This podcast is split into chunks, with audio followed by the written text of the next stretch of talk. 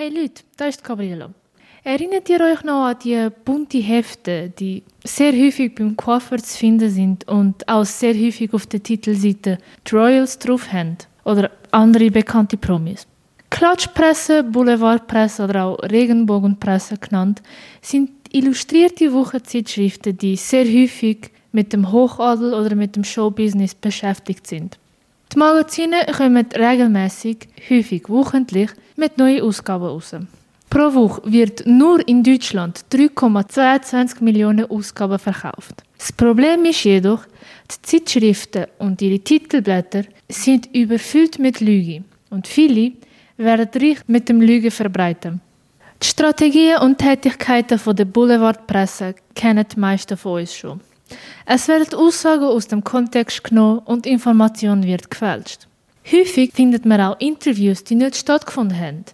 Nicht nur mit regionalen Stars, sondern auch mit internationalen, grössten Superstars auf der Welt. Diese Interviews werden dann auf den Magazinen gedruckt. Mit dramatischen Titelblättern locken sie die Aufmerksamkeit und das Interesse an dieser Lüge.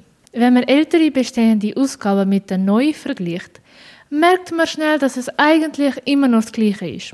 Es werden wieder die gleichen Themen und Fotos benutzt. Ein gutes Beispiel dafür ist die Königsfamilie von England. Seit Jahren wird in dieser Zeitschrift behauptet, dass Prinz William und Princess Catherine sich scheiden oder dass Harry und Meghan sich scheiden. Im Allgemeinen kann man sagen, dass zurzeit Meghan und Harry fast auf jede zweite Titelseite sind und man merkt schnell, dass Meghan fertig gemacht wird von der Magazine. Doch da hört es für die Familie nicht auf. Obwohl Prinzessin Diana seit über 25 Jahren gestorben ist, werden immer noch Berichte über ihre Beziehung zum König Charles, König Elisabeth oder sogar Camilla gemacht. Und mit sehr großen Wahrscheinlichkeit wird dies auch mit der vor kurzem verstorbenen Queen passieren. Ironisch, denn die Paparazzi von solchen Zeitschriften sind mit großer Wahrscheinlichkeit die Ursache für Dianas Tod. Die Boulevardpresse behauptet, sie machen Journalismus.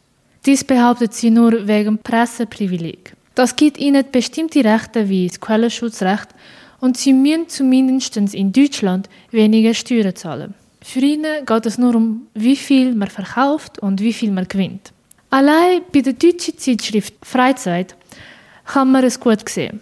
Allein wenn man diese Zeitschrift googelt, sieht man, dass sie mehrere Versionen von sich hat und die sich kaum unterscheiden voneinander. Je mehr man verkauft, desto mehr Geld, oder? Für die Lügengeschichten braucht man trotzdem ein bisschen Wahrheit, damit man eine Story bauen kann. So entstehen unmoralische Geschichten, wo Wohnungsorte von Paparazzis belagert werden. Paparazzis, obwohl man dafür bittet, nicht weggehen, aus Gebüsch rausspringen und sogar Mülltonnen durchsuchen. Doch wird eigentlich die Boulevardpresse nicht bestraft, dass sie Lüge erzählt und so vieles Zeug macht? Doch eigentlich wird sie. In den Online-Magazinen sieht man, dass einige Artikel verdeckt worden sind und so nicht mehr lesbar für das Publikum. Tausende von solchen Zeitschriften sind online verdeckt. Doch das ist für die kein Problem. Boulevardpresse verdient so viel mit den Zeitschriften, dass es ihnen nicht ausmacht, eine Strafe zu bezahlen. Und bis das Verbot kommt, hat das Unternehmen schon tausende gedruckte Versionen verkauft und somit ihr Geld schon bekommen. Also macht es ihnen nicht aus, wenn mal eine Strafe bezahlt wird und eine ganze Online-Ausgabe komplett verdeckt ist. Findet ihr eigentlich, das ist Journalismus? Sollten solche Zeitschriften strenger bestraft werden? Wie immer könnt ihr auch diesen Beitrag auf unserer Homepage finden.